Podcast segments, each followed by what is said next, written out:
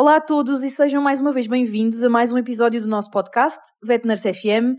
Desta vez, um episódio da série Sintoniza-te Com, série esta que vocês já sabem, vos dá a conhecer colegas que nos inspiram e que sabemos que vos vão inspirar igualmente, não só pelos seus percursos profissionais excepcionais, mas também pelo facto de marcarem a diferença nas vidas dos seus pacientes e tutores e também dos seus colegas. Hoje, e como nos foi pedido, Uh, temos um colega enfermeiro veterinário que é um verdadeiro exemplo de empreendedorismo. Carlos, muito obrigada. Temos hoje connosco o Carlos Cruz, nosso colega enfermeiro veterinário. Obrigada por teres aceito o nosso convite, por estares aqui à conversa connosco. Sabemos que és uma pessoa muito ocupada, porque tens dois trabalhos, não é verdade? E realmente é um gosto termos-te aqui. Vamos passar a apresentar um bocadinho o Carlos. Eu conheço o Carlos da Escola Superior Agrária de Elvas, local onde o Carlos se formou em enfermagem veterinária entre os anos de 2005 e 2008. O Carlos trabalha como enfermeiro veterinário na Clínica Veterinária dos Milagres, na zona de Leiria, onde tem um papel fundamental nas consultas dedicadas a problemas comportamentais disfuncionais, tendo criado também um serviço na clínica designado ATL Creche Canina, um espaço onde se fomenta a socialização e são oferecidas atividades de estimulação física e mental e também social para cães. Finalizou também a pós-graduação Intervenção na Doença Comportamental do Cão e do Gato, em 2015, tem ainda o certificado de treinador canino pela Academia CCVL Torres Vedras desde 2016. E também neste ano, em 2016, o Carlos criou a sua própria marca, Trelas Soltas, e paralelamente à atividade que desempenha na clínica veterinária onde trabalha, tem hoje em dia o seu próprio espaço físico, oferecendo serviços variados como aulas de obediência canina, sendo elas individuais, em grupo e as chamadas puppy classes, pet taxi, hotel, consultas de modificação comportamental, ATL Creche Canina e ainda disponibiliza formações online pontualmente nas suas plataformas, workshops teórico-práticos pelo menos duas vezes por ano e desenvolve eventos como dog walks temáticos, sunsets na praia e incluídos estes eventos uh, em eventos igualmente camarários e regionais. Carlos, realmente tens aqui já um percurso uh, muito variado, não é Olha, verdade? Bom, bom, dia, obrigado pelo vosso convite. É um prazer hum, dar a conhecer também o meu projeto, o meu percurso, como colega também. Tenho acompanhado também o vosso trabalho com outros colegas. É super interessante o vosso projeto e estes podcasts. É super motivador, dá a conhecer também uh, o que se pode fazer e tirar um bocadinho aquele tabu do que o enfermeiro veterinário é para ir para a clínica e desempenhar apenas o papel enfermeiro. Não foi isso que aconteceu comigo, não foi isso que aconteceu com outros colegas que vocês já entrevistaram. Existem realmente muitas ideias e o que interessa mais aqui é a motivação e, e, na verdade, o papel do enfermeiro dá assim um, uma grande abrangência para poder usufruir e pensar em vários projetos. Epá, e o meu foi para o lado do treino, comportamento, foi por este lado. Até me cansei com o currículo que começaste a denunciar, na verdade. assim já toda a gente ficou a conhecer. Epá, na verdade é um bocadinho isso, dá trabalho, dá, dá trabalho qualquer tipo de projeto que nós pensamos nos meter e, e desenvolver o que mais importa aqui é a paixão e, pá, e a minha a minha sempre foi a parte de comportamento uhum. sempre foi a parte de comportamento numa primeira fase nem foi bem com cães mas pronto como nós éramos enfermeiros ou formámos como enfermeiros em pequena clínica comecei a, a perceber que realmente havia um, um, déficit em relação a isso na parte uhum. comportamental com gato eu era uhum. mais dedicado à parte equina, montava os meus cavalinhos, tinha os meus cavalinhos Exato. dos clientes, dava as aulas aos alunos, Pá, e foi por aí. A minha paixão sempre por ensinar foi, foi começou pelos cavalos. Mas pronto, agora agarrei-me aos cães, estou a adorar os cães e é um mundo e Ainda bem, não é? Yeah. Carlos, olha, nós temos aqui uma série de perguntas para ti que temos a certeza que quem nos ouve também gostaria de fazer e que tem todo o interesse em saber, até porque nos pediram imenso nos últimos tempos que convidássemos colegas que fossem exemplos de empreendedorismo e tivessem negócios próprios. Okay. Okay. E eu queria começar aqui pelo início da coisa, não é? Como é que é esta ligação uh, com os animais e como é que isso começou para ti na tua vida? E, e depois um bocadinho explicar-nos e a quem nos ouve como é que tu foste uhum. parar ao curso de enfermagem veterinária e mais especificamente à nossa Escola Superior Agrária de Elvas. Como é que tu foste lá parar? Como é que tu foste estudar em Elvas? Deixa-me deixa fazer assim uma análise brutal, isso já foi há uns aninhos, né? Terminei o curso em 2008, comecei em 2015, já foram há uns aninhos. Uh, na verdade, havia a opção, sempre foi. Eu estive na área de, de desporto, no, no, na parte, quando era no secundário, na uhum. parte de desporto, sempre quis educação física, educação física, educação física. Depois, no último ano, começou aquela crise dos professores, e eu assim, epá, não faz bem ir para a educação física. Qual era a outra opção? Nenhuma. Mas depois achei piada, tipo, a parte da veterinária, porque eu estava no mundo dos cavalos e cavalos e animais, sempre tive aquela paixão pelos animais. Só que a médiazita, né? não permitiu. Então, vá, vamos para uma coisa parecida, vamos para a enfermagem. Vamos para a enfermagem para onde? Na altura só havia em Elvas e Bragança, penso eu. Havia assim poucos uhum. sítios também. Uhum. E então, pronto, fomos, fomos para Elvas, fomos para Elvas e para em Elvas, adorei Elvas, adorei o ambiente de Elvas, cidade de Elvas, amigos de Elvas, e tu estiveste lá, Sandra, também sabes o que é que foi vivido Sim. por lá. É verdade, é verdade. É um, é um ambiente espetacular, não é? Não, é? Acho que não podemos comparar com, com mais nada. Realmente, os ambientes das escolas agrárias, já falámos agrárias. aqui com outros colegas, uh, são algo muito peculiar, não é? São, são, uma coisa muito particular, não é? Não é, não é Elvas, não é Viseu, não é, é, é agrárias. Eu tive a oportunidade de também estar nas taças agrárias, opá, o ambiente é, é geral. É agrárias, Exatamente. agrárias, e, e foi isso que eu senti, é um ambiente, um ambiente completamente diferente. Pronto, e foi, foi aí que eu fui parar. Era para ser professor de Educação Física e tornei-me enfermeiro veterinário. Ainda bem, há coisas que acontecem assim, sem nós explicarmos muito bem. Aconteceu e estou muito contente com, com a escolha que eu fiz. Formei-me, fui para a clínica, aqui, aqui em Leiria, na Marinha Grande, no hospital. Uhum. Na altura, pronto, falta-nos um bocadinho aquela experiência, então andamos ali todos um bocadinho a perceber onde é que nós nos encaixamos mais e o que é que gostamos mais. Uns vão para a parte da, da anestesiologia, outros da, da, dos cuidados intensivos, outros da, pá, existem várias. E eu comecei, uh, tive a oportunidade de poder estar presente nas consultas, que isso uhum. parece-me que isso agora, hoje em dia, já está um bocado desatualizado, que antes havia o papel do, do veterinário. Pá, estamos a falar de um, um término de curso há 10, 12 anos ou 13, Exato. em que havia sempre o papel do veterinário e o enfermeiro como auxiliar, que segura o cãozinho para fazer o exame físico.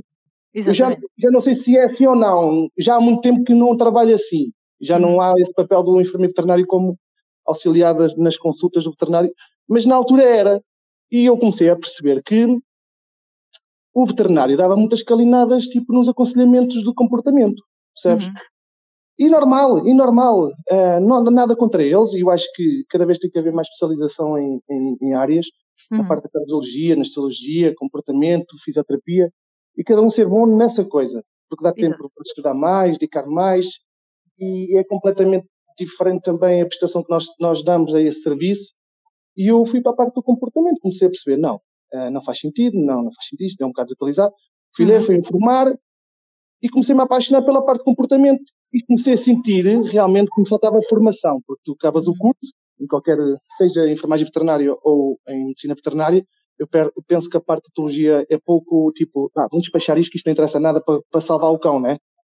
Então, eu acho que talvez hoje já esteja um bocadinho diferente, não é? Mas na nossa é. altura realmente não era uma coisa que fosse muito aprofundada, não é? Era uma cadeira que nós tínhamos ali no primeiro ano, não é? Sim, uh, sim. Ainda não sabíamos muito bem para o que é que íamos, não é? Era uma daquelas cadeiras iniciais que, que nós tínhamos e se calhar faltava-nos uh, um, dar algumas matérias um bocadinho de uma forma mais aprofundada, nomeadamente sim depois quando a abordagem do animal é feita em clínica, não é? Porque muitas vezes nós estudamos aquilo muito na teoria e não conseguimos aplicar na prática, não é? Mas olha, Carlos, voltando aqui um bocadinho atrás, quando entraste Sim. na universidade, tu sabias realmente para aquilo que ias, quais eram as saídas profissionais que, que o nosso curso teria, ou tu não fazias a mínima ideia Epá, ainda? Não, estás a apanhar um miudinho com 18, 19 anos, completamente à toa, uh, a adaptar-se de uma escolha que tinha feito há dois ou três meses atrás, sem grandes expectativas e grandes objetivos dentro daquela área.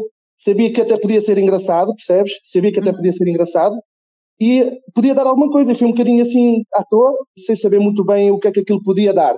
Uhum. Ok? Sabia que aquilo tinha algumas saídas profissionais. Nós, quando lemos os currículos dos cursos, e é que, pronto, olha, gosto disto, isto pode dar isto, isto também pode encaixar ali. Pronto, e foi um bocadinho assim.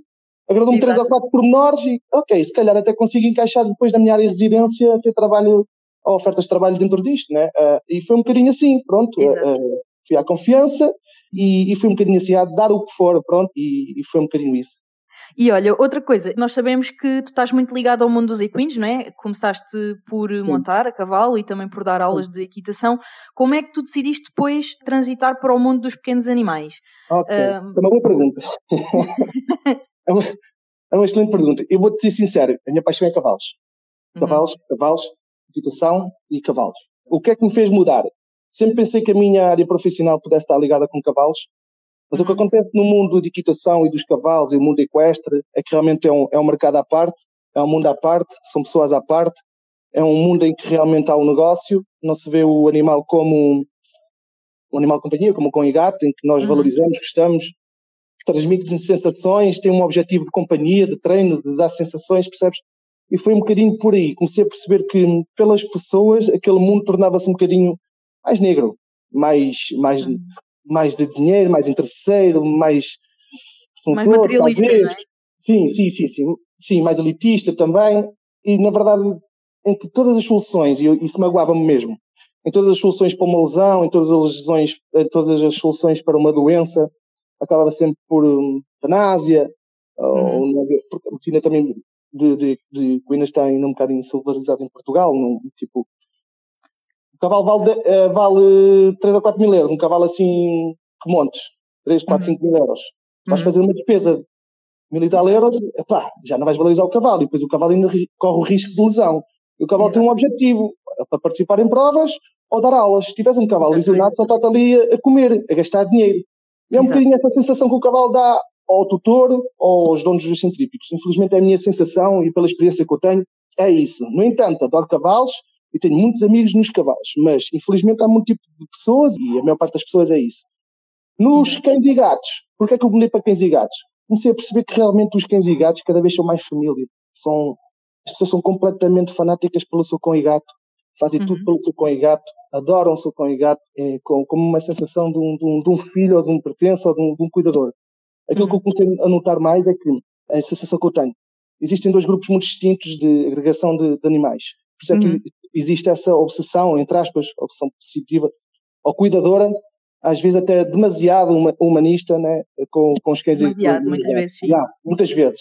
Yeah. Porquê? Porque nós nós cada vez estamos a estudar até mais tarde, temos objetivos até mais tarde e temos de parte um bocadinho o objetivo filhos ou, ou, fazer família, constituir família. Então o que é que se faz? Normalmente as pessoas que têm um namorado ou se juntam, se juntam-se até aos 30 e tal anos, quase 40, certo? Uhum. Em que depois, o, geneticamente, nós, nós, humanos estamos, estamos eh, programados para ser pais ali até aos 20 anos. Ainda temos muitos marcadores genéticos de nossa voz e, e pais. Uhum. Então, o nosso ultrazinho e, e, a nossa, e a nossa aquela, aquela, ah, já, já despertou para ser mãe. Às vezes começa a despertar uns mais tarde que outros, né? Mas ali aos 20, 25 anos, inconscientemente aquilo está a pedir. Deixa pai, deixa pai, deixa pai, deixa mãe, deixa pai. E tu dizes que não, não porque tenho, tenho objetivos, não porque estou a estudar, não porque estou, não tenho condições, não porque eu tenho uma casa para pagar, não porque eu não tenho dinheiro, não porque não arranjei emprego. Uhum. Só que aquilo está-te a pedir, ok? E como é que as pessoas normalmente, esse pessoal até aos 30 e tal anos, complementa essa necessidade maternal? Cão e gato. Exato. Ok.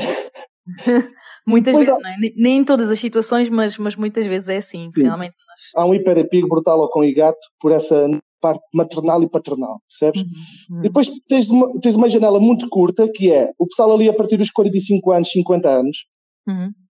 já tem os filhos criados, independentes, a estudar fora e, e vem a solidão, né? Exatamente. Ficam sozinhos. Aquele choque de ficar sem, sem filhos é complementado com a introdução de um cão e do gato. Muitas vezes sim, é, é, tens yeah. razão. E depois ainda tens a outra janela dos, do, dos velhotes, uhum. que para combater completamente a solidão, tem um cão e gato e falam para o cão e para o gato, às vezes são os meus melhores professores. Porquê é que eu não tenho velhotes a precisarem das minhas aulas? Porque os cães percebem os velhotes. Eles falam tanto com os cães e, e, e sai daqui, agora vai para o sofá, agora vamos comer, vai, anda comigo atrás de mim, vamos à horta, vamos semear couves e batatas eles falam tanto com os cães e com os gatos que depois aquilo associado aos, aos comportamentos, né? Os cães Exato. começam a perceber que aquilo significa aquilo. E por isso é que diz, só falta falar. E é verdade, porque eles têm tanto tempo para falar e falam tanto com os animais que depois começam, os, começam a, ter significado, os comportamentos atribuídos. Por isso é que eu não tenho problemas com cães de velhotes, porque eles passeiam-nos, dedicam-nos, têm disponibilidade, uh, estimulam-nos, percebes? E a chave é essa, não é? Eles têm tempo yeah. para os seus animais de estimação, não, já não trabalham, são pessoas que estão maioritariamente em casa, têm tempo para estar com eles e para os ensinar e para, para se dedicarem a eles, não é?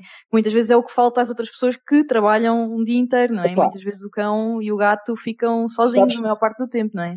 É aquilo que eu digo, sabes quais são os cães melhor treinados ou que realmente não precisam de tanto treino que existe aqui? Tu vês, quais são os cães que tu, que tu consideras que são os melhor treinados?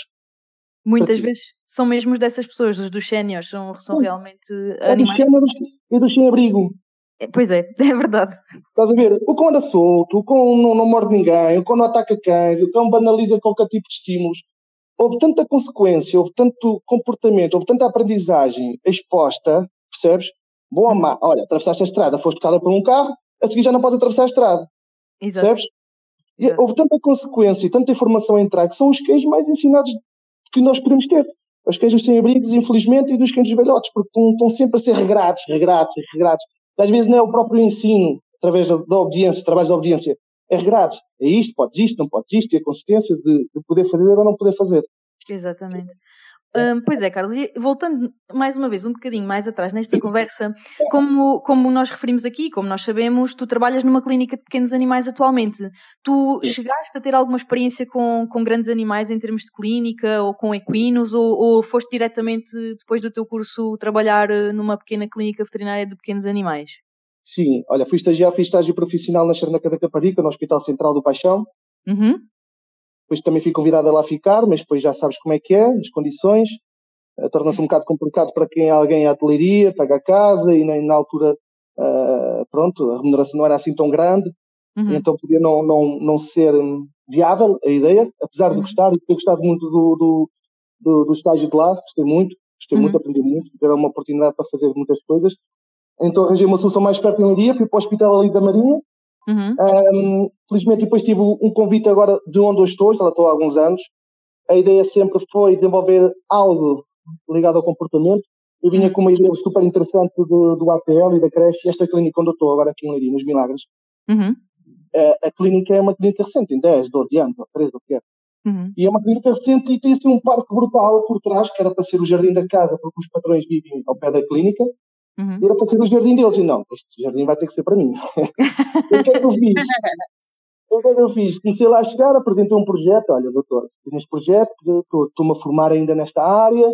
Acho que consigo também rentabilizar também em termos de números, clientes, faturação para a clínica muito mais. Epá, e neste momento estou com uma casuística de 25 a 30 animais por dia em creche. Imagina Uhum. isso convertido em desparasitações, vacinações, hotel, tratamento, o que seja, percebes? É Exato. muito cliente. Eu estou com 80 clientes, 90 clientes por semana, só porque vão para a atividade da, do- da creche canina. São imensos clientes, não é? As pessoas têm também Yeah. muito, muito essa necessidade, não é? De não deixar os animais sozinhos em casa, Yeah. não têm muito onde Yeah. os deixar, não é? Muitas vezes não têm também muita família e Uhum. claro que isso é um serviço que, que é super importante. E, e foi assim então que surgiu ah, na tua vida o interesse pelo, pelo comportamento e por este tipo de iniciativas do treino? Ou, ou como é que surgiu na tua vida ah, este interesse, Carlos? Aquilo que eu comecei a perceber foi realmente a dificuldade de dar uma boa informação durante uma consulta. Achei que não estávamos a tratar bem o cliente, Uhum. percebes? Eu acho que a mentalidade também já mudou um bocadinho. Há 10 anos o médico era anestesiologista, era um cardiologista, ou- percebi um bocadinho tudo. Uhum. Eu, por acaso, felizmente, estou, num, estou num- num- numa clínica que é multidisciplinar. Pá, tu queres um dermatologista, queres um cardiologista, queres um. um percebes? Tu que- co- consegues ter um médico formado ou com alguma especialização ou com alguma pós-graduação numa dessas áreas e conseguimos ter um, melhores consultas, melhores tratamentos, clientes mais, mais satisfeitos. E Uhum. na parte comportamental, epá, o médico antes era fazer tudo, né? Tuca, Exato. tuca, tuca, tuca. E, e aquilo que eu comecei a perceber é que tu estás na recepção, né? Às vezes, o papel do enfermeiro veterinário é receber o cliente, tratar o cliente, fazer uma anamnese, perguntar. Epá, e as pessoas às vezes nem vinham pela vacina ou pela doença. Uma outro Exato. dia, uma com outro dia rosnou, uma com outro dia puxa-me a trela, não consigo passear, uma com outro dia eh, atacou-me. As pessoas, é como aquele, aqueles targets que nós temos na recepção e estamos sempre preparados para, para receber, né? O meu cão recebeu o pelo, ok, então ver uns ácidos gordos, certo? Uhum. Exato. Então aqueles targets tipo, o meu cão, porta-se lá, o cão não faz nada, o meu cão. E comecei a perceber que havia ali uma abertura brutal e ninguém estava a fazer um bom acompanhamento em relação a esse tipo de cães. E comecei, ah, já que eu gosto de comportamento e gosto desta área, vou Hum. começar também a perceber, me formar, vou, vou saber mais, e foi um bocadinho por aí. Ou seja, tu, tu conjugaste um bocadinho a, a tua iniciativa, não é? A própria, Sim. em querer saber mais, também com o facto de haver essa necessidade por parte do cliente, não é? E aqui percebe-se muito bem também o nosso papel como enfermeiros veterinários, que somos um intermediário muitas vezes entre, entre o tutor e, e o médico veterinário, muitas vezes eh, conseguimos traduzir para um Sim. serviço que se pode prestar nas nossas clínicas e hospitais que Sim. eh, suprimentam as necessidades do, do cliente, não é? E tu aqui apercebeste muito bem Sim. e conseguiste tornar eh, Eu- isso num sei se serviço tu- que tu Sim, eu não prestas. sei se tu sentes isso, não sei se tu sentes isso ou os nossos colegas sentem isso. Nós, por sermos um enfermeiro veterinário, as pessoas sentem-se muito mais à vontade connosco do que o Claramente. médico. né? O médico, epá, eu vim aqui ao doutor, só quero a vacina. uns têm uma conversa mais normal, não conseguem porque ficam intimidados com a palavra médica ou doutor, percebes? Exatamente. Depois está ali o enfermeiro ou o enfermeirinho. E se tu fores até simpática, e fores simpático, eu até sou bastante extrovertido e meto-me sempre muito com, com, as pessoas, gosto de saber das pessoas. Ainda não, não tínhamos reparado, Carlos, ainda não tínhamos reparado. Epá, eu tenho um defeito muito grande que eu gosto de saber das pessoas, eu procuro com as pessoas, percebes? Às vezes as pessoas vão para lá para o veterinário para fazer a vacina e estão lá quase mais hum, tempo comigo do que propriamente com o veterinário, porque eh, começam a contar a vida delas e começam a contar a vida do cão. Eu gosto de saber, eu gosto de ajudar, eu gosto... as pessoas vão para ali, é, é como aqueles velhotes com um centro de saúde para ter uma necessidade de apoio, de apoio ou de sentirem-se um bocadinho acompanhados.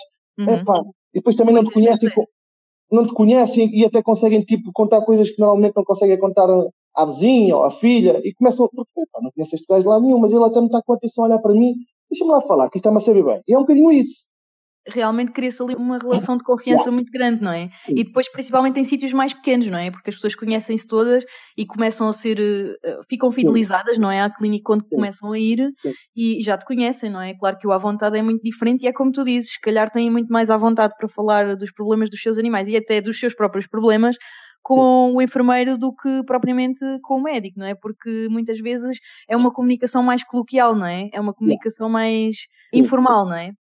Pronto, eu não sei se, se alguém conhece Leiria, e se calhar nem, a pessoa que nem conhece nem sabe muito bem naquela é Leiria. Quanto mais onde é que é os milagres. eu por acaso sei, é uma, é uma terrinha é. pequenina, sim. É, uma terrinha pequenina, aquilo fica lá, na, naquele sítio, né? Junto ao, só ao santuário e só há a clínica, praticamente uma farmácia. Opa, e é interessante é que, que neste momento somos clínica de referência para várias clínicas de, do distrito. Temos clínicas de ancião, de Porto Mós, Alcobaça, de Nazaré, a pedir referências para, diversos, para os diversos tipos de serviços que nós apresentamos. Como uhum. estava a dizer, serviços de, de exóticos, de dermatologia, de cardiologia, cirurgias uhum. de referência, ortopedia, nós temos esse serviço. E, na verdade, epá, um, isto pode ser realmente no meio rural, mas com o crescimento que nós tivemos, sinceramente, deixem-me passar um pouquinho a percepção, eu acho que também tem a ver um bocadinho com o serviço que nós proporcionamos com a, com a parte da creche, uhum. porque uhum. tu teres 90 clientes por semana fidelizados é, é muito. É muito, é muito. E depois não te esqueças que hoje em dia o marketing digital cada vez está a ajudar mais as pessoas no crescimento do negócio. Sem certo? dúvida. Mas o, o continuar a dizer o, o melhor marketing é boca a boca. Estou satisfeito, uhum. estou satisfeito, gosto, ele é simpático, não é simpático, é um médico atencioso, o enfermeiro é um espetáculo. Epá, é um bocadinho isso, e as pessoas têm curiosidade lá a experimentar. Epá, já ouvi um, dois, três pessoas a falar da clínica veterinária de as pessoas começam a aparecer, começam a ouvir, começam... as pessoas hoje em dia como estava a dizer, uma ligação é tão grande e a preocupação é tão grande, é como tu tens um filho. Pá, já não uhum. vais ao médico qualquer, queres ir a um privado. privado. Uhum. Dentro do problema que, a tua criança possa ter ou não, tu pagas, tu pagas e não te importas pagar para teres um bom serviço. Já há muita preocupação. Exatamente. Às vezes não é tanto o preço, mas sim o valor desse serviço, não é? Se yeah. o serviço for bom, compensa sim. aquilo que tu irás pagar, sim, não é? Sim, e, e, realmente, quantos mais clientes tu tiveres, mais fácil também é esse boca a boca, não é? As pessoas é, vão falando umas com as outras e vai-se um, propagando, não é? E já és conhecido. E também é de louvar realmente que um, um dos serviços que seja uma referência na região seja também o teu serviço, não é? Aquele serviço que tu prestas. E realmente é um grande prestígio para um enfermeiro veterinário, não é? Realmente muito gratificante. Uma coisa muito interessante, antes de passar para as minhas questões, este serviço que novo que prestas muitas vezes foi descoberto pelo teu atendimento na, na recepção, por estar um enfermeiro veterinário na recepção. Yeah. E atualmente, como todos sabemos, a recepção é vista como o parente pobre, onde o enfermeiro não deve estar. Se um enfermeiro estiver, acaba por ser desprestigiante para a própria, para a própria classe. E aqui só vem mostrar que realmente, onde quer que nós estamos, faz diferença um enfermeiro veterinário e ouvir as pessoas efetivamente vai logo, vai logo buscar as ideias para novos serviços, porque se calhar quando tu começaste, este, quando tu tiveste esta ideia, apresentaste este projeto de ATL de creche canina ao teu patrão, se calhar não começaram automaticamente os 90, as 90 clientes eh, fidelizados, não é? Ou seja, encontraste nas conversas com os clientes uma possibilidade de um serviço extra, mas depois do, do serviço existir, as pessoas foram aderindo em massa porque vão percebendo que aquilo, que, que aquilo lhes é útil. Daí tiro-te o uhum. chapéu porque é mais uma prova de que não existem áreas uh, menos dignas onde um enfermeiro deve estar. Devemos estar é bem onde achamos que realmente fazemos a diferença. Por isso, Exato. Carlos, muito parabéns. Obrigado. Mas agora, focando-nos essencialmente na parte de, do treino e também na, na tua marca, a Trelas Soltas, vais-te dedicar ao treino, à, à sociabilização, como é que foi encontrar formação? Em Portugal já estamos bem enriquecidos nesse aspecto ou é mais fácil encontrar fora?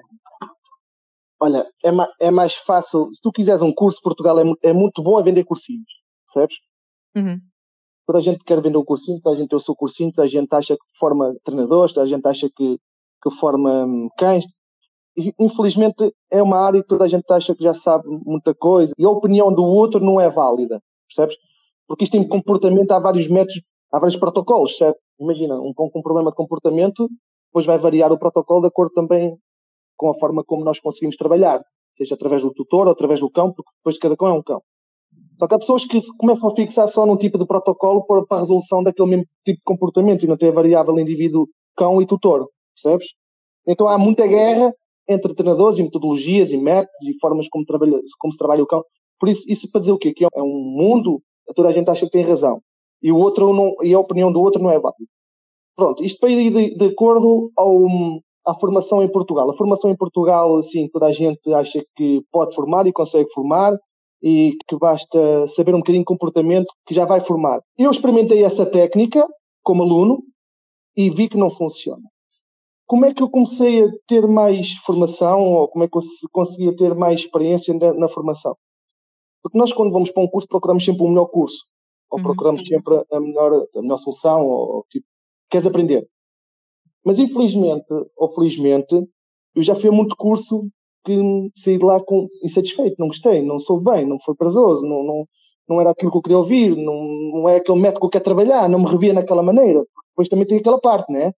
Em que não é só depende do cão e do tutor, né? Depois também tem a parte do treinador, tu vês ou não a fazer aquilo. Pronto. E eu uhum. comecei também, tipo, a cortar gordurinhas, comecei a juntar a informação toda e comecei a cortar gordurinhas. Comecei a perceber que não vejo por este caminho, não gosto desta forma, não gosto desta abordagem, não acho que não, isto não funciona, e isto pode funcionar. Olha, isto é uma grande ideia. E comecei a criar o meu próprio método, que eu acho que isso é o que distingue cada treinador. Percebes? Uhum. Eu acho que só teres uma formação de um, de, um, de um lado e dizeres que tens a escola de X e vais sempre dentro dessa escola, eu acho que é um erro. Porque depois tu não tens só um cão, já trabalhas com 70, 80 cães. E cada cão é uma personalidade. Eu acho que é como psicólogo, tu tens que perceber que pessoa é que tem ali, que, te, que tipo de método, aquilo que tu concordas é o melhor para aquela pessoa. E é um bocadinho isso, é, é, é tu teres a sensibilidade de perceberes essa situação. E foi através disso, do somatório das minhas formações, do somatório das minhas negações, do somatório das minhas aprovações, percebes que eu comecei a criar o meu próprio método. Eu sei que pode ou não pode funcionar. E mesmo assim, aquilo que eu acho que pode funcionar, quando eu estou a trabalhar um campo, hum, não. Deixa-me lá, ok, vou tentar outra abordagem. Pois tens de ser muito plástico. Tu não podes só chegar ali, pim, pim, pim, pim, pim, pim. Porque depois as coisas podem não funcionar e, e, e chegares a objetivos de melhoria de comportamental ou, ou, da resolução de comportamentos, pronto. Pode não fazer funcionar, percebes? Como é que surgiu Trelas Soltas? A que é que se deveu essa necessidade? Achavas que o serviço que a Clínica uh, Veterinária dos Milagres que estava a oferecer com a ATL e com a creche canina estava a ficar pequeno, que estava a exigir mais de ti? Como é que, como é que surgiu? Conta-nos um bocadinho o, o, processo da criação da tua marca. Isso foi, minha, isso foi a minha parte ambiciosa. Aquela Também? parte. Epá, sim, foi a minha parte ambiciosa em que tu, não faltando ao respeito ao teu patrão, sem, sem, sem tirares clientes ao teu patrão, inclusivamente os teus clientes vão acrescentar valor à clínica, percebes? Porque uhum. sempre foi essa a minha ética, nunca tirar clientes do, do, do, do, do local de trabalho, pelo invés, pôr lá mais clientes. Se eu estou satisfeito com mais clientes, o meu, o meu chefe está satisfeito com mais clientes, consigo desenvolver mais este, este serviço, ok? E consigo depois, boca a boca também pode ser o ATL do Vec Milagres, depois é o boca a boca do ATL do Carlos Cruz. Uhum. Isso também traz vantagens. Eu não posso cuspir num prato que, que, que me dá, que me dá uh, uh, ou que me deu, ou que me dá, ou continua a dar, uh, as condições para poder desenvolver este, esta minha ideia. Pronto. E eu criar trelas soltas foi a minha parte ambiciosa, em que eu era enfermeiro veterinário clínica veterinária dos Milagres e, após laboral, dava treinos. Com as formações que eu estava a dar, comecei a dar os meus treininhos ao domicílio, sem espaço físico, a ajudar as pessoas, a criar uh, o meu próprio espaço, os próprios clientes, percebes? Eu, eu antes era Carlos Cruz, resolução de problemas comportamentais cão e gato. Até dava consultas de modificação comportamental em gato. E depois comecei a perceber, não, estás a querer muito. Estás a querer muito porque epá, são espécies diferentes, lá está. É, tu não podes ser um bom cardiologista e um bom fisioterapeuta. Não podes uhum. ser. Tens, tens, que ser só bom numa coisa. É aquilo que eu acho. Uh, para te dedicares, para estudares, epá, e, e, e forma-te nisso e dedica-te a isso. E é um bocadinho com, com a chave. Eu antes também estava na parte comportamental de gato, só que depois intervens em protocolos e depois não consegues muito com treino. Eu, como, como gosto sempre de pôr as mãos na terra e sujar-me e ficar todo sujo de baba, de sal, pronto, é, preferi os cães. Então digo os cães, e acho que a oportunidade da janela também é muito maior, consegues usufruir também de uma forma diferente e vires para a rua. Pronto, as sensações são completamente diferentes. Uhum. E, e, e, comecei a criar o quê? A minha própria página, né? Só para contar um bocadinho o meu crescimento. Individualmente, criei a minha própria página do Facebook, ainda não havia Instagram. ou sabia e não era dessa geração tipo de meter-me do Instagram, né? Pá, não, uhum. não, não, não, já tinha aqui uns aninhos, né? Quando há uma nova rede social, os putos já estão lá há 5 ou 6 anos e um gajo, ah, vou lá aqui, vou começar aqui a pôr o meu nome, né? Exato. Eu, eu não estava, não conheci o Instagram e não desenvolvi, agora trabalho só com o Instagram, acho que é um público completamente diferente. Uhum. E comecei a fazer a minha página no Facebook e comecei tipo a angariar eh, seguidores comecei a ganhar seguidores, comecei a pôr as minhas próprias publicações de trabalhos, comecei também a brincar, entre aspas, para provocar interação, porque não tens, não tens casuística, né? no início. Tens um cliente por semana, certo? Uhum. Tens um cliente, dois clientes, 15 em 15 dias. Não tens casuística. Então, mas como é que tu crias credibilidade? Ou como é que tu, tu, tu, como é que tu consegues mostrar que trabalhas ou que estás dentro da área só hum, sem clientes? Então tens que manter aquela página ativa. Uhum. Como? Aquilo que eu fazia, de uma forma inteligente ou não, ou intuitiva ou não, brincava com os dias comemorativos. Uhum. Dia do chocolate, dia do beijo. As pessoas achavam super piada às minhas publicações. Estás a perceber? Comecei, começaram a achar super piada, começaram a seguir, mais pela piada do que por ser treinador, percebes? Uhum. Porque na tinha casuística. Comecei a ter mil, dois mil, três mil.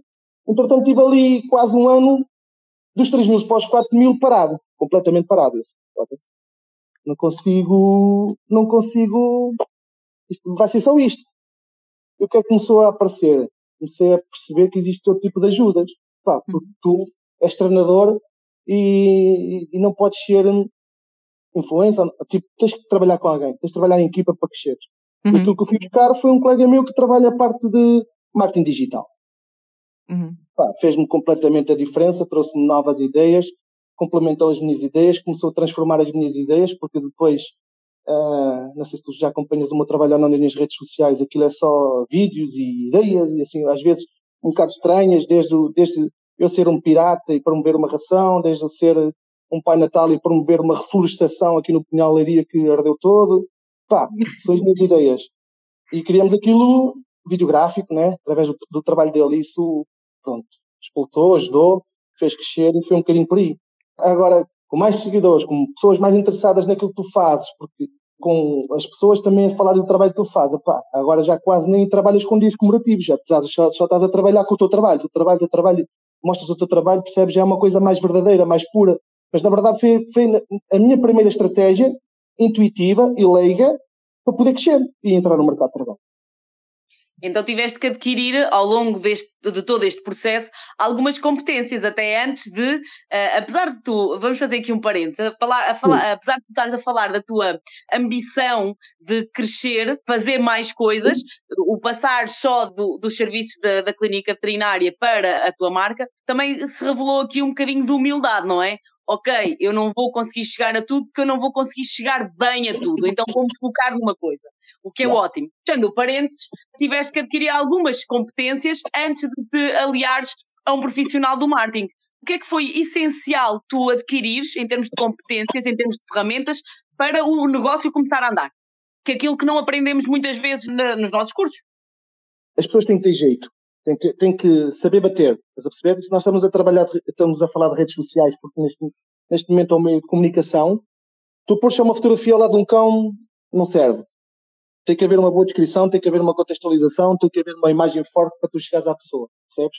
Porque senão, hoje em dia, tu vês tanta imagem, tanta informação que tu não passas de um zapping.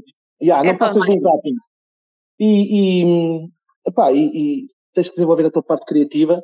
Eu também sou, sou um, um bocadinho sarcástico e gosto muito de trabalhar com a parte irónica das coisas e da vida. Epá, e, e foi um bocadinho por aí. Eh, as imagens que, que eu normalmente usava, ou a forma como eu comunicava, era sempre com, com ideias contrárias ou ideias eh, um bocado diferentes, e isso fazia chegar, estás a perceber? Porque só, só pôs uma fotografia só porque sim, as coisas não, não, não faziam funcionar. Mas é um trabalho que dá trabalho. Dá trabalho, tira tempo de ti, tira tempo da família. Isto é mesmo muito complicado. Uh, depois também tens, tens que desenvolver, tens que publicar. Eu lembro-me que tirava os meus domingos para fazer agendamentos, três e quatro publicações para a próxima semana, um domingo, estás a perceber?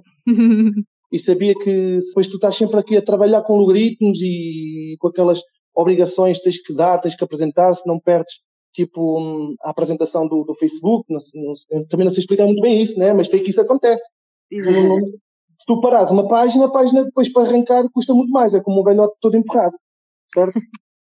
Agora, se estiver sempre a pôr, vais pondo, não sempre, senão depois perdes o valor, mas se fores pondo, se fores pondo, aquilo é, torna-se fluido, e é um bocadinho criar essa fluidez de comunicação e manteres ali os teus seguidores, depois isto torna-se uma comunidade muito gira, as pessoas já procuram, Carlos, então, pá, estás de férias? Estás a ver? As pessoas já procuram os teus As pessoas já procuram. Um, já sentem uh, falta, não é? Yeah, já sentem falta. E depois também comecei a, a perceber, olha, deixa-me aqui também criar isto mais científico ou mais, mais técnico. Comecei a escrever os meus próprios artigos. Uhum. Estás a ver? Tu estavas a dar aulas e estás a explicar ao cliente as motivações, ou às vezes as diferenças, ou o contexto daquele cão, perceber aquela, aquela forma de trabalhar, ou porque é que o cão uh, dá aquele tipo de comportamento naquele contexto, e, e começas a explicar, isto é um assunto que muita gente para toda a gente saber. Exato. Estás a perceber? E começas a escrever os teus próprios artigos, um, e as pessoas achavam isso super interessante. Tu podias ter eh, em 2 mil pessoas, 30 pessoas que lessem, davam-te os parabéns, olha, grande artigo, ajudou-me imenso. Isso é super prazeroso. Tu percebes que podes ajudar as pessoas sem cobrar nada, pá. Só sem cobrar nada, só porque sim. É verdade. Então, e, e o teu dia a dia é assim tão fluido como as tuas redes sociais? Porque estamos aqui a ver o Carlos, pessoa, enquanto indivíduo, na sociedade, enquanto família, o Carlos, claro. enfermeiro veterinário na Clínica Veterinária dos Milagres, o Carlos, que é treinador, o Carlos, que é gestor. Como é que isso se gera? Epá, gera-se com dificuldade. Não, não, não há milagres, há uma coisa que tem que ficar para trás, percebes? Se não, se não for a parte da clínica. Epá, olha, sinceramente, uma coisa que eu gostava de, jogar, de, de fazer muito era. Eu praticava futebol uhum. também, uhum. deixei de fazer há dois anos, porque percebi que realmente epá, não podes estar em tanta frente. Então saí do futebol. Também já estava a ficar velhinho, estás a ver, até as na decisão, pois, não gostou tanto. Velhinho. não gostou tanto na decisão, Bah, futebol fica para trás, mas também perdes, perdes a parte social com os teus amigos, perdes uh, essas entradas, pá, porque depois isto é um, a janela de trabalho é das, das 5 para a frente, percebes? Uhum.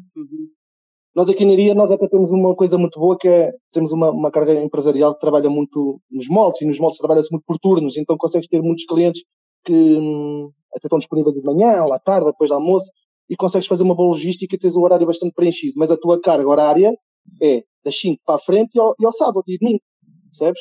E isso tira, tira, tira tempo, tira tempo, uma coisa tem que ficar para trás. E numa primeira fase tu queres crescer com um projeto, infelizmente quem fica para trás é a família. Com os filhos, ficam melhor, certo? Eles queixam-se muito ou uh, são os teus maiores fãs? Epá, são, os, são, são os meus maiores fãs, eles gostam, adoram, adoram. Quando eu vejo, por exemplo, que hum, há uma necessidade maior, de uma ajuda maior, de eu fazer um sítio domiciliar que não tenha serviço, mas desenvolver esse tipo de serviço para que, de certa forma, aquela vivência mais intensiva comigo, ou com os meus valores, ou com os meus princípios, pudessem ajudar esse cão. E quando levo para lá um cão, eles adoram um cão novo, adoram, adoram os meus filhos, adoram também já estar com os cães, já, já começam a imitar o pai, estás a perceber? já começam a imitar o pai, já no merchandising do pai, de estrelas soltas, ou com cap, ou com, com uma t-shirtzinha, ou com o seu polzinho, já gostam muito, já escolhem a sua cor, Uh, já veem os cães de outra maneira, têm muita sensibilidade com os cães, depois é, lá está, estas vantagens de, de, de trabalhar e de, com cães, com as crianças, realmente são é completamente diferente. E isso consegue-se ver, por exemplo, nas escolas em que eu vou, às vezes dar aquelas ações de sensibilização, de formação, pá, tu perguntas aos putos, quem é que já tem cães, quem é que não tem cães. Depois soltou os meus cães lá no meio do, do anfiteatro, pá, tu tens putos a subir cadeiras e outros putos super felizes, só por uhum. tentares perceber, pronto, as vivências que eles têm com os animais. Mas, mas é, é mesmo isso. Infelizmente, quem fica para trás, se tu queres ser ambicioso, ou se tu estás numa fase em que tens que abdicar e tens que crescer e não podes negar um cliente, ok, é mais um cliente, mas tu podes, porque depois isto é assim. Em comportamento isto nada é urgente. O, o problema já está aprendido. Já há problemas de cão. O cão já aprendeu aquilo há três meses, um ano, dois anos, dez anos. Isto não é como uma ferida que tens que dar antibiótico e se não das antibiótico aquilo vai infectar e vai gangrenar e o cão vai morrer de sepsis. Percebes? Não é isso.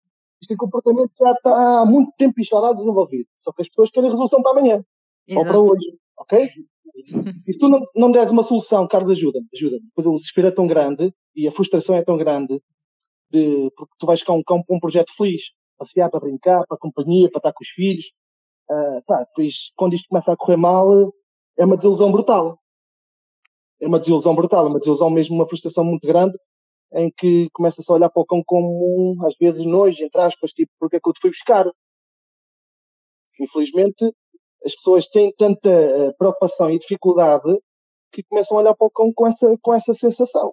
E as pessoas, quando me ligam, é mesmo, a maior parte das pessoas, 70% das pessoas, é para o desespero. E se tu não des uma solução para o desespero da pessoa, tu não vais ter o cliente. E se tu estás a desenvolver um projeto, quer dizer, tiras os teus domingos para criar conteúdinhos para as pessoas continuarem-te a seguir. Mas depois chega-te o cliente e tu dizes que não, estás a dar um tiro no pé. Então, é agora, pegando nessa, nessa, parte do, do cliente, a educação do cliente, em, em, que tu falaste que começaste também a, a escrever conteúdos originais teus para uh, chegar o máximo de informação aos tutores, e porque efetivamente se nota Uh, principalmente quando recorrem a, a, a, treinadores, é quando os, os, donos não fazem a mínima ideia do que é a escada da, da agressão, não é? E, e, ignoram totalmente os sinais mais básicos e chegam ao treinador quando o animal já atacou a criança ou já atacou alguém, não é? Tudo o resto as pessoas foram ignorando. Achas Sim. que a própria evolução do comportamento animal Uh, como uma ferramenta uh, que todos os tutores devem usar, devem trabalhar nos seus animais e não só trabalhar aqueles tutores que têm animais supostamente, e estou a usar entre aspas, os animais problemáticos, aqueles de, de porte grande, os potencialmente Sim. perigosos. Achas que os tutores estão a ser cada vez mais sensibilizados com a importância do treino para um animal feliz? Achas que é o futuro do, do treino e do comportamento animal, eh, na tua ótica pessoal? Na minha ótica pessoal e, e, e por experiência, aquilo que eu começo já a achar, ou no, no, no, na minha fase de, de profissional, ou na minha fase de crescimento, aquilo que eu começo a achar é que eu começo a agarrar cada vez cães mais cedo. Eu, todos os três meses, tenho papi classe, papi casa. Cães com 8, 10 semanas, 12 semanas, desmamam-se, vêm treinar, percebes? É aquilo que eu digo, Tem que pela base, não é? Yeah, é aquilo que eu digo quer, é que realmente... quer, quer, quer o dono, não é? Tem que ser logo no início, não é? Que é para, para, para a planta nascer direitinha, não é? Não, não nascer torta. Sim, completamente. Uma coisa que tens um já com aprendizagens, boas ou más, o cão fica com essas aprendizagens e vais modelar, certo? Outra coisa é tu agarras num cachorro, uma, um, um, diamante bruto, e tu começares a pôr os teus valores. Vais por aqui, é isto, faz isto, isto, isto. E o cão inconscientemente, sem condicionamento, quase, tens ali um cão super equilibrado, regrado, obediente, tranquilo, sociável, sem medos, percebes? Só porque tu foste sempre acompanhando, pontualmente, corrigindo, foste mostrando, foste denunciando, Percebes? Foste apresentando de uma forma gradual, com o tempo, não de uma forma muito condicionada, de uma forma muito. Agora tens de fazer isto porque senão há uma consequência, percebes? É diferente, é completamente diferente. E cada vez mais é essa preocupação de começar a trabalhar os cachorros muito cedo. Ainda há pessoas que me perguntam, acham que é muito cedo? Não, vem já ter comigo. E as pessoas, quando começam a vir ter comigo com, com cachorros com oito semanas, nove semanas, desmamam e vão ter comigo. Pode vir? Pode, vem começar a treinar. Mas o que é que trabalho é que eu vou fazer? ok, não vais já pôr um cão a sentar ou a deitar ou, ou, ou já pôr trabalhos excessivos. Não, vens te divertir, vens, vens apresentar, vens socializar, vens começar a conhecer texturas, vens começar a cheirar, vens começar a ver pessoas, vens começar a ver objetos, percebes? Isso faz parte do crescimento deles. E se os cães tiverem uma melhor personalidade, uma melhor autoestima, depois a obediência vai ser uma consequência mínima. Aquilo acontece porque sim, um cão porque está motivado, está focado, adora, há vínculo, percebes? E quando há esses valores, essa personalidade, essa autoestima, tudo o resto é fluido. É muito fácil para a audiência. Agora, difícil é para a audiência em cães que não estão preparados para, para receber a audiência. Cães com ansiedade, cães com medo, cães agressivos, que tipo de agressividade. Isso é que se torna complicado. Mas achas que cada vez uh, surgem mais. Por, por exemplo, eh, eu noto em clínica continua a existir uma negligência no que toca ao treino de animais de pequeno porte. Estamos a falar dos sacanas, dos pinchers, dos ah, sacanas, dos chihuahuas e dos canis. E noto Olha. que Uh, por muito mais que, por muita informação que nós dizemos até muito em brincadeira que o, o animal mais agressivo que a gente tem lá são sempre as miniaturas, acho que ainda há muita negligência no que toca a tutores de cães pequenos é porque é engraçadinho, porque não magoa assim tanto. Notas que há alguma solução nisso ou temos que partir mais pedra? Temos que partir mais pedra, mas isto não é uma pedra fácil de se partir, sinceramente. A um... pedra com é lixada. É cá, é, yeah. Sabes que a dificuldade é que nós, nós tutores, nós, nós donos, nós, nós temos dificuldade de ver o cachorro como adulto, como com adulto. E quando tu sabes que o pincher não vai crescer mais do que 2, 3 quilos, e quando tu sabes que um pastor alemão vai ter 40 quilos e pode haver consequências mais dramáticas, tu banalizas. Tu banalizas um pincher, por exemplo, na Avenida da Nazaré, vou dar um exemplo da Nazaré, foi aquilo que eu vi ano passado lá ver uma cervejinha na esplanada. E depois estás sempre desperto, né? Se fores eletricista, estás a olhar para as lâmpadas. Se fores canalizador, estás a olhar para os cantos. E um gajo é treinador, está a olhar para os cães, né? é o nosso olho profissional, não é? É o nosso olho profissional. E tu estás a ver a tua cervejita e estás a ver, e estás a ver o, o cão a passear na marginal da Nazaré em duas patas tipo cabelinho, estás a ver? Com as duas patas no ar, mas o cão no passeio todo, todo naquilo, a puxar pela trela, né? O cão a puxar a trela e com as patas da frente no ar, sempre, puca, tuca, tuca, tuca, tuca, só em duas patinhas pá, não há uma consequência, aquilo não é desagradável para o tutor, né? Aquilo para o tutor não custa nada. O cão está nem sente o cão, aquilo puxa dois ou três quilinhos, o cão até vai na vida dele. Agora imagina o que é que é um, um pastor alemão a fazer esse comportamento, né? A puxar-te com as duas patas no ar. E é verdade, as pessoas preocupam-se, preocupam-se porque o cão vai ser grande ou pode ter consequências. Ou chega ali aos 4, 5 meses já não consegue passear o cão porque o cão já puxa, porque já começa a ter, a ter dificuldades no controle de impulso, começa a, a mostrar reatividades para outros cães, já se começam a preocupar. Agora o pinche ladrar, quer saber. Mesmo se puxar, eu puxo para trás e controlo. Ele pode estar todo agressivo, né? Pode estar todo reativo, pode estar Pior que um pastor alemão, completamente. Estou a dar pastor alemão, atenção, só pelo tamanho. Não é por, um, por achar que não, é, não, é, não, não, é preconceito, não é? Só não, não, não, não é preconceito. Adoro, adoro pastor alemão. Exatamente. É, eu também não tenho por... preconceito em bichas, atenção. Eu tenho em casa. Eu sou das piores donas uh, do que existe, não é? Em termos de treino, porque eu assumo que ele é perfeito, não é? é claro. e depois é aquele instinto protetor, tipo, vem um medo, colo. Vem outro que é o maior colo vem uma pessoa para colo, vem um qualquer coisa, colo. Então, estamos sempre a dar seguranças ao cão pequenino e o cão nunca desenvolve a personalidade de, de ser, de ser autónomo ou ter autoestima para, para não ter medo. Não tem confiança, não é? Para seguir, confiança. Yeah. E o cão perde essa capacidade. Inclusivamente, a médio e longo prazo, tu começas a ver pequeninos todos atrofiados, meu. nem sabem andar. Só andam ao colo.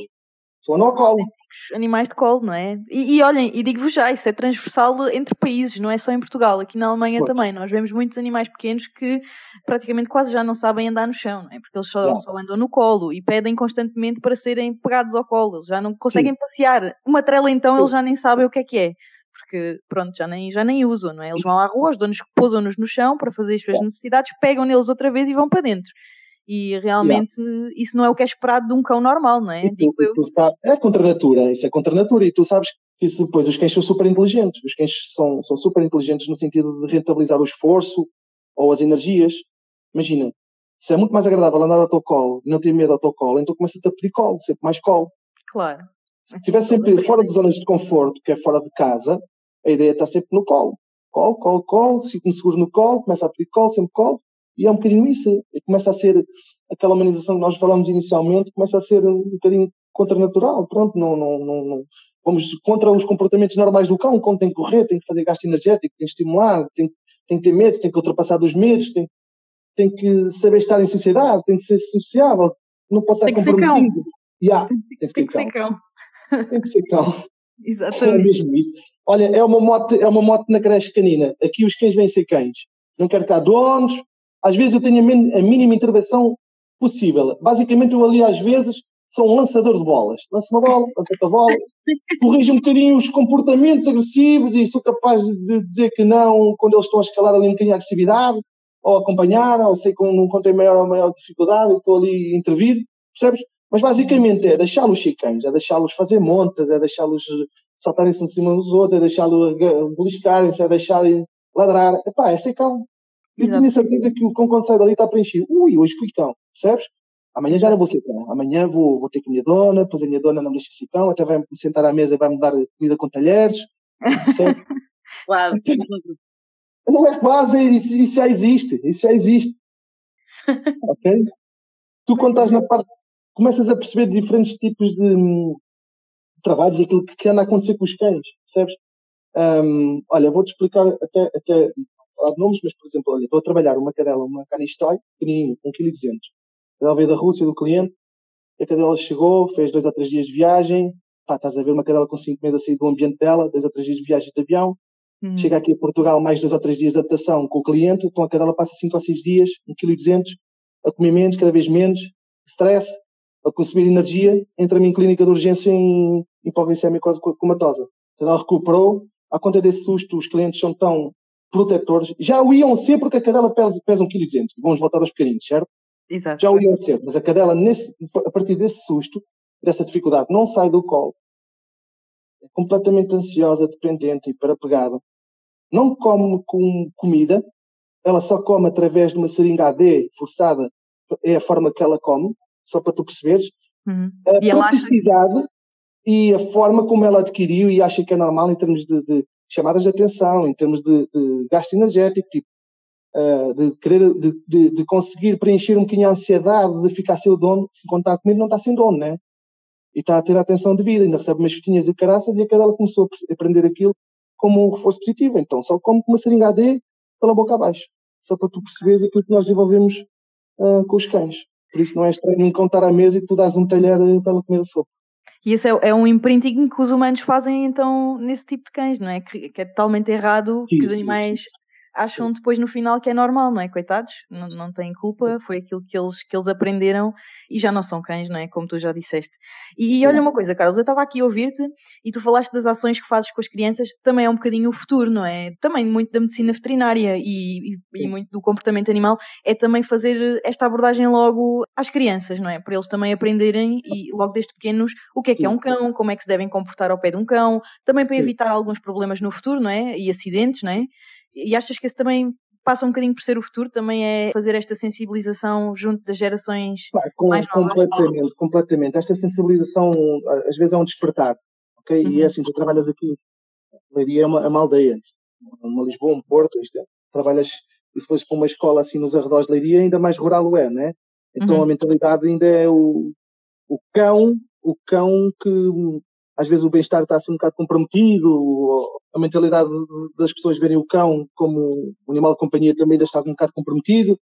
Epá, uhum. também sai-se de, um, de um, extremo de humanismo, de, de, de, humanização, para um extremo de não cuidado, percebes? Exato. E a maior parte das pessoas, ou das escolas que tu vais, as crianças às vezes nem sabem o que é uma vacina, uma desparasitação, que, uhum. que temos que falar o pelo aos cães, que temos, que temos que passear os cães, pois não é normal, que não é normal tu despertares, que não é normal um cão estar dentro do canil, tem que ser passeado, percebes? Exato. Que, não é normal um cão ter pulgas porque só não se parasitou e que há consequências. Papá, essas coisas é aquilo que tu vais mostrar ao, aos, aos miúdos. Uhum. Vais mostrar aos miúdos que existem outros cuidados, outras preocupações, que um cão não é só um cão, tens que ter uh, responsabilidades para o cão, que o cão também precisa de necessidades como, como espécie que é, tal como eles uhum. gostam de brincar, como eles gostam de ir ao parque, como eles gostam de ir à praia, como gostam de passear com os pais. Os cães são, são um bocadinho assim, também temos que dar estimulações, porque senão torna-se complicado. Exato. E realmente, ouvindo-te aqui, Carlos, tu fazes um trabalho muito bonito, não é só um trabalho com, com os teus pacientes, com os teus animais, mas também um trabalho muito importante para os tutores, não é? Tu mudas muito a vida das pessoas e também, um, através destas ações que tu fazes, muitas vezes melhoras o, o, o, futuro, tanto da vida desses animais como da vida das pessoas, não é? Um, e acho que muitos colegas que, que te vão ouvir aqui neste episódio vão ficar inspirados e, claro, há muita gente que se interessa por comportamento e por treino animal. Nós temos dúzias de pessoas que nos enviam mensagens e que querem sempre saber mais sobre este tema. E aqui, em jeito de nota final, que conselhos é que tu gostarias de dar aos colegas enfermeiros veterinários que, que têm interesse por esta área e que futuramente gostariam de trabalhar nela? Eu, eu, sinceramente acho que é uma área a explorar. Há muitas pessoas, porque assim, a minha vantagem é que tu consegues ligar a parte comportamental com a parte de enfermagem. Tu levas uma uhum. formação e consegues ter o tipo de abordagens ou, ou, de mentalidade. Eu acho que nós temos essa vantagem de, da nossa parte lógica, ou perceber um bocadinho mais também o funcionamento das coisas, de perceber que aquilo pode ou não pode ajudar, a forma como os animais têm, se tiverem algumas debilidades físicas, se precisarem do tipo. A ideia é, tu, tu entregas-te um cão com algum problema de comportamento, tu tens que perceber se é patológico ou comportamental, porque se for patológico não faz sentido. Há muitos comportamentos associados aí para tiroidismos, a, a dores focais, né? Dores das costas. Os cães começam, começam a ter essas apresentações. Uma cão nunca foi assim, agora é. Tu começas a perceber, pá, se nunca foi assim, agora é das duas uma. Ou aconteceu alguma coisa, isso acontecer, ou o cão começou a ter uh, algum, algum problema patológico. Esta parte da enfermagem, complementada com o treinador, eu acho que é uma, uma mais-valia muito grande em uhum. termos de, de, de, prestação de serviço, completamente. Dá-te uma sensibilidade muito grande e eu acho que há mercado para isso. Cada vez há mais cães, cada vez há maior preocupação do cão como um membro da família. Cada vez também há mais essa necessidade também de ajuda e as pessoas estão mais sensibilizadas também na questão do bem-estar e na procura de, de não acontecer aquelas frustrações que uma coisa é o cão chegar de um ano para o outro já com problemas de comportamento, já não entra na clínica, já tem medo, já tem medo de internar, uhum. já tem... E a, verdade é que depois os projetos começam-se a ficar frustrados e há um mercado muito grande para isso, há muita necessidade, as pessoas adoram falar sobre o, sobre o seu cão e quando se fala do seu cão está-se a falar do comportamento do cão, percebes? E acho Exato. que a, a, janela é muito grande para isso, para, para o pessoal enfermeiro.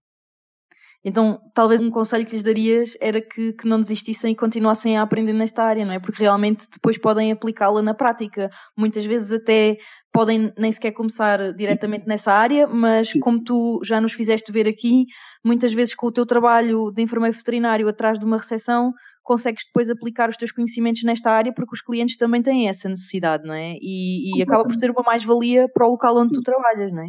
Sim, sim. Uma coisa é tu aconselhares uma vacina da leishmaniose, uma vacina da raiva. Porquê? Porque, né? Outra coisa é tu teres uma conversa em que tu podes dar uma ajuda maior para um, um melhor relacionamento diário, né? Uhum. Sobre aquele binómio, o tutor e o cão, porque eu acho que a pessoa até começa a esquecer do objetivo essencial que foi a vacina da raiva da leishmaniose, que é perigoso, papapá, pode apanhar, estás a perceber? Uhum. E a pessoa sai de lá porque tu deste um aconselhamento brutal adequado ao comportamento, a uma dificuldade comportamental que esse conta a ter diariamente com aquela pessoa. Exato. Então, e também Diz, desculpa. É, é, algo que também envolve muitas emoções, não é? Os sentimentos dos donos e, e, muitas vezes também é muito reconfortante perceber para nós que as pessoas criam uma ligação muito melhor com o seu animal de estimação, não é? Através dos conselhos que tu lhes deste, não é? E realmente isso é muito gratificante, certamente que tu sentes isso, não é? Que quando o teu paciente melhora pelos conselhos que tu deste ao dono, não é? Que realmente isso é muito gratificante, não é? Epá, sabes, porque depois começas a entrar naquela família de uma forma inconsciente. Tu começas uhum. a ver um, um, cão diferente, melhor, mais equilibrado, mais sossegado, mais tranquilo. E a pessoa começa a perceber o que é que aconteceu para isto acontecer, não é? Então tu estás lá no meio. Ah, foi o Carlos. Foi, uhum. o, foi o treinador. Foi a enfermeira Sara. Foi a enfermeira. Percebes? O que uhum. seja. Tu começas a entrar na vida daquelas pessoas e foste tu a solução para aquele problema e as pessoas são completamente gratas a esse tipo de solução. Então começas ali a criar eh, um, uma, epá, um vínculo inconsciente. As pessoas, está ali o Carlos, é o Carlos, estás a perceber? Entras uhum. na casa das pessoas porque tu deste uma solução muito, muito óbvia, muito, muito boa para aquele problema. É um lado muito bonito da nossa profissão, é. esse lado. Yeah. Olha, Carlos, para terminarmos, queria-te perguntar se preparaste algumas sugestões para nós. Nós temos uma rubrica que se chama Rato na Biblioteca e nestes episódios do, do Sintoniza-te com são os nossos convidados que sugerem a quem nos ouve formações, livros, etc. O que é que preparaste para nós? Olha, eu quando fiz a pós-graduação, eu basicamente, entre aspas, um livro super interessante, chama-se uhum. Handbook of Behavior Problems of the Dog and Cat. Super interessante. Berg, Woodson, o Ankerman, pá, são, são etologistas, não são na uhum. verdade treinadores, são etologistas. Eu gosto muito da parte em porque é que o comportamento acontece, aquela parte de neurotransmissores, os receptores, tem tudo uma consequência, percebes? Porque o comportamento parte por aí, pela chegada da informação, o processamento e depois também a, a tomada de decisão. Isso envolve, envolve realmente neurotransmissores, Epá, esse livro foi maravilhoso para perceber um bocadinho as motivações e a forma como os cães pensam e realmente correções ou, ou melhoria os protocolos existentes que podiam haver, percebes? Epá, mas uhum. depois, em termos de audiência, tu tens, tens em Portugal, para mim, duas referências em termos de IGP, audiência, o Mondi e o Ring, Palmel, tens o Palmel, o Edgardo Loretti, também são super interessantes. São pessoas que realmente já usam métodos mais científicos e nada tradicionais, à conta de esmagadoras. Não fazem sentido, esses, esses, métodos. Eles já usam uhum. métodos bastante interessantes pá, e consegues ver cães felizes. Como coisa e onde é que podemos encontrá-los, Carlos? Conseguimos encontrá-los nas redes sociais, eh, essas Sim, duas pessoas? Palmelo, da Work Dog, e o Edgar Loretti, também do Hostel Dog and Cat, um, consegues procurar muito bem. Epá, são, são pessoas muito acessíveis. Também já uhum. trabalhei com eles, são, uhum. são diferentes, mas consegues eh, perceber, sim, é fixe, funciona. Uma coisa é tu tens um cão que, imagina, que se senta porque sim, se não há uma consequência. Outra coisa é que se senta porque está feliz de sentar, por te uhum. agradar. Exato. E realmente é, é diferente. E, e, eu revejo muito, muito no trabalho destes dois treinadores portugueses, para mim fazem um trabalho muito interessante. Uhum. Depois há um colombiano, pá, há um colombiano que é um maluco do caraças, e eu acho que a malta pode procurar no, no Instagram, procure por o África, com capa, W-A, África, estás a ver? Com capa, uhum. do Mauro. O gajo faz disc, disc dog freestyle, eu adoro o desporto de disc dog. Uhum. É, é, incrível as coisas como ele fa que faz com o cão, com a cadela, que é o África. Uh, é super interessante, é divertido, os truques que ele faz, epá, é, é realmente hum, é uma referência. O gajo é mesmo bom, foi campeão do mundo também, várias vezes, nacional, é interessante. Depois também tens uma placa muito fixe, que, que também trabalha com, com, com cães mais à base de, daquela, daqueles problemas de estimulação mental também, truques. É interessante perceberes aquilo que ela consegue fazer com os cães, uh, é diferente, é diferente. É, é, muito interessante também ver o condicionamento que ela consegue de uma forma, epá, uh, muito fixe também. São para mim as minhas referências, essas aí. Muito bem, Carlos. Olha, muito obrigada um, por nos ter explicado aqui como é o teu dia a dia, o que é que tu fazes, a diferença que tu marcas na vida dos teus pacientes e, e das pessoas com quem te cruzas, não é? com os tutores uhum. destes pacientes. Um, ficamos mesmo muito agradecidas por teres dispensado um bocadinho do teu tempo, porque sabemos uma pessoa muito ocupada, não é? Entre as tuas duas, ou entre as duas, as tuas variadas ocupações e acho que sim, que os nossos colegas vão ficar muito contentes em ouvir aqui esta experiência, tanto profissional como pessoal, não é? Porque realmente também nos ensinaste um bocadinho que é preciso ser eh, inteligente, ambicioso, criativo também, não é? Para saber rentabilizar um negócio, porque muitas vezes é o que falta, não é? A criatividade. E também, como a Ana já disse aqui, não é? Ter um bocadinho de humildade e saber até onde, até onde nós conseguimos uh, aplicar o, o, nosso conhecimento e até onde precisamos dos outros, não é? Para formar equipas e para uh, proporcionar uh, também um serviço melhor a quem nos segue, não é? Que foi o teu caso. Muito obrigada, Carlos. Acho que este episódio vai ser fantástico. Acho que os nossos ouvintes realmente vão ficar super inspirados e, e não, não, não podemos deixar de te agradecer mais uma vez. Eu é que agradeço. Não sei se queres despedir. Obrigada, Carlos. A ambição não, nunca uh, toldou o teu objetivo, não é? Que é ter uh, animais felizes e tutores felizes, não é? E esse é o grande objetivo. E às vezes há pessoas que se perdem um bocadinho neste, neste caminho quando começam a crescer, quando começam a ter mais seguidores, perdem um bocadinho o, o porquê que começaram. E é muito bonito ver que o objetivo é sempre ajudar as pessoas e os, os animais, os cães, serem, serem cães, não é? Obrigada, Carlos, por esta hora incrível. Obrigado, eu. Obrigado, eu. Foi, foi muito prazeroso estar a conversa com vocês, olhar da minha experiência. E pronto, olha, muito obrigado mesmo pelo convite.